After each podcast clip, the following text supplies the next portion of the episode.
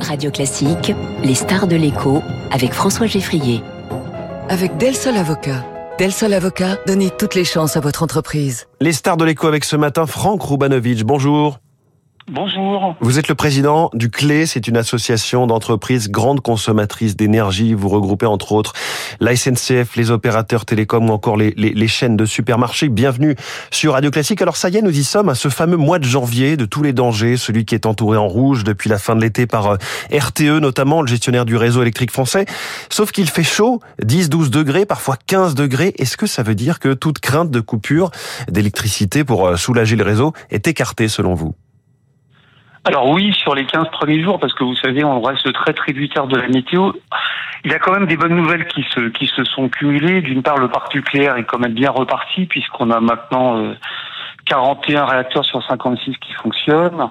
Comme vous disiez, on a une météo qui est douce. Comme il a beaucoup plu, on a les barrages qui sont bien remplis. Comme il fait doux, on a les stocks de gaz qui sont bien remplis. Donc, on devrait s'en sortir, mais on n'est pas encore totalement à l'abri si fin janvier, on a une grosse vague de froid. Ça veut dire que vous restez vigilant euh, côté météo jusqu'à la fin mars, en fait hein euh, oui, oui, absolument. On reste, on est plutôt optimiste, mais on reste, on reste vigilant quand même. Est-ce que tout est prêt pour le cas où, ou est-ce qu'il y a une part d'incertitude, euh, d'angoisse sur ce qui se passerait s'il y avait vraiment une coupure?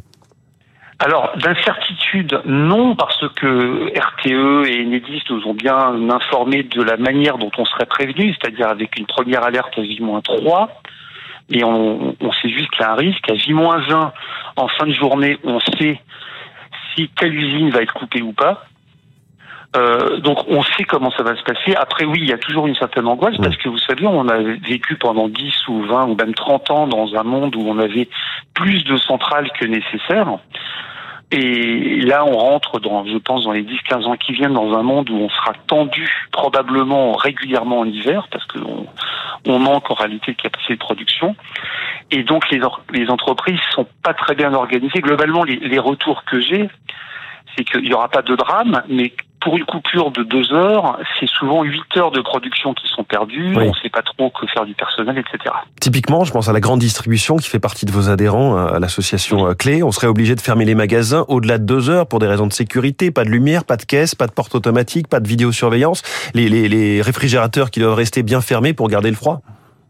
Eh ben exactement, exactement. Il faut, il faut que le personnel soit prévenu. Les gens n'ont pas le droit de les accueillir quand enfin, il, y a, il y a des règles hein, de nuit, etc. Donc oui, ce sera souvent une demi-journée de fermeture. Mmh. C'est globalement vrai de tous les établissements qui reçoivent du public. Ce sera vrai également des écoles, etc. Il y a aussi un sujet autour des télécoms. Hein. Ça pose un, un, vrai problème de sécurité du fait des appels d'urgence aux pompiers, la police, le SAMU. Et ça ne semble pas réglé. On dirait qu'il y a une, comme une bataille entre le gouvernement et les opérateurs. Eux demandent à être épargnés, et puis l'État qui leur dit qu'ils auraient dû investir dans des, dans des batteries pour leurs antennes relais. Ben c'est ça. Il y, a, il y, a, un manque en fait de, de préparation. Effectivement, aujourd'hui, quand une zone est coupée, euh, les communications téléphoniques de la zone en question seront coupées aussi, mis à part un numéro d'urgence qui devrait être préservé. Globalement, les entreprises n'ont pas eu le temps de s'organiser, de mettre en place des groupes électrogènes, etc. Certaines l'ont fait, mais la plupart l'ont pas fait. Donc mmh. effectivement, on aura ce risque. Euh, quels enseignements vous tirez de cette crise de la production? Parce qu'on rappelle qu'elle est spécifiquement française, hein. elle est liée à l'entretien de notre parc nucléaire et non pas euh, à la guerre en Ukraine. Alors oui, elle est spécifiquement française, oui et non. La part nucléaire est spécifiquement française. Maintenant, les, les problèmes d'approvisionnement en gaz ne sont pas spécifiquement français. Mais on ne parle euh, pas des mêmes risques de coupure d'électricité dans les, dans les pays voisins. Oui, oui, vous avez raison. Le, risque de pénurie d'électricité est plus faible dans les pays voisins. Euh, L'enseignement que j'en tire, c'est que euh, déjà, premier enseignement, c'est que c'est quelque chose qui est durable, parce que le temps de reconstruire des centrales nucléaires, vous savez qu'il va falloir 15 ans, et donc il va falloir pendant une quinzaine d'années qu'on s'habitue au risque d'avoir euh, potentiellement quelques coupures chaque hiver. J'en fais pas un drame, hein, c'est quelque chose simplement qu'il va falloir s'habituer, il va falloir que nos entreprises mettent en place des process pour pouvoir euh, s'organiser en cas de coupure. Mmh. Et puis euh, nous, on pousse fortement pour le développement des renouvelables parce que ça, ça peut venir un peu plus vite. Mais là aussi, c'est pas instantané. Hein, donc la loi qui prévoit l'accélération du développement est bienvenue, mais voilà, je pense que dans les dix ans qui viennent, on aura chaque hiver des risques potentiel d'avoir quelques délestages. Alors, Franck Rubanovic, l'autre grand sujet, ce sont évidemment les prix de l'énergie. On a parlé encore ce matin de cette entreprise Cofigeo, propriétaire de, des marques William Sorin, Garbit, euh, Zapetti, qui arrête, comme elle l'avait annoncé, ses, ses, sites de production en France. Pourtant, euh, les tarifs du gaz, les tarifs de l'électricité ont, baissé. Comment est-ce que vous interprétez ce contexte immédiat? Évidemment, euh, il y a ce, ce, sujet, des devis qui ont été signés, où, où, le, le, gouvernement incitait l'entreprise à, à retarder, hein, il les incitait à retarder leur signature. Où, en sommes-nous début 2023 alors que chacun doit forcément avoir un fournisseur?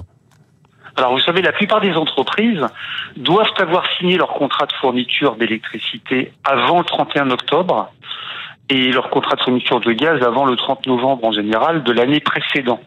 Donc effectivement là, sur le court terme, on constate une petite accalmie des prix, encore qu'il faut, faut relativiser. On a des prix qui restent encore euh, euh, cinq fois plus élevés que les coûts de production et cinq fois plus élevés que ce qu'ils étaient il y a deux ans. Mais effectivement, par rapport au record qu'on a eu en août-septembre dernier, on est dans une accalmie. Mais comme les contrats sont signés, que les prix sont fixés, en réalité, pendant l'année 2023, la plupart des entreprises ont signé à des prix qui sont très élevés. Et donc, euh, euh, c'est pas. Vous avez des cas variés. Vous avez des entreprises qui euh, achètent leur prix ce qu'on appelle au spot, c'est-à-dire au jour le jour. Celles-là s'en sortent un peu mieux en ce moment, mais toutes celles qui ont acheté à prix fixe, et c'est la grande majorité, ont subi une augmentation. En moyenne, nous on a fait le calcul, hein, on a une augmentation de euh, multiplication par 2,5 de notre prix par rapport à 2022 pour l'ensemble de nos membres hein, en moyenne et mmh. multiplication par 4 par rapport à nos prix 2021. Oui. Est-ce que, euh, avec ces augmentations dont vous nous parlez, ces multiplications par deux et demi ou par quatre, le risque euh, à plus long terme de désindustrialisation, il est réel encore? Alors oui, le risque il est réel. Euh, déjà, déjà, ça veut dire qu'il y a plein de produits qu'on n'est plus capable de produire en France. Hein, on produit de l'ammoniac, certains produits chimiques, on est obligé maintenant de les importer.